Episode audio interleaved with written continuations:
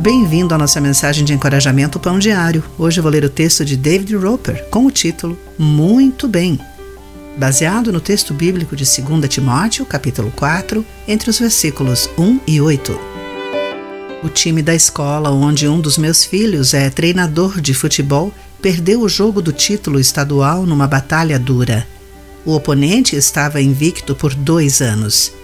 Enviei uma mensagem para consolá-lo e ele respondeu: As crianças lutaram. Nenhum treinador envergonhou seus jogadores após o jogo. Ninguém gritou com eles por lances ou más decisões ao longo do jogo. Não, os treinadores os elogiaram por aquilo que merecia reconhecimento. Na mesma linha, é bom saber que os cristãos não ouvirão do Senhor palavras de condenação quando Cristo vier e estivermos diante dele, ele não nos envergonhará. Ele verá o que fizemos enquanto o seguíamos. Acho que ele vai dizer algo como: Você lutou, fez bem. O apóstolo Paulo testemunhou que ele tinha lutado o bom combate e ansiava por ser recebido por Deus.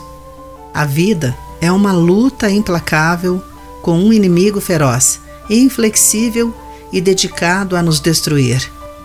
Ele resistirá a todos os esforços que nós fazemos para sermos semelhantes a Jesus e para amar aos outros.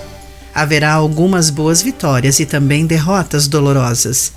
Deus sabe disso, mas não haverá condenação eterna para os que estão em Jesus, de acordo com Romanos 8, versículo 1 se estivermos diante de Deus nos méritos do seu Filho, cada um receberá a devida aprovação divina.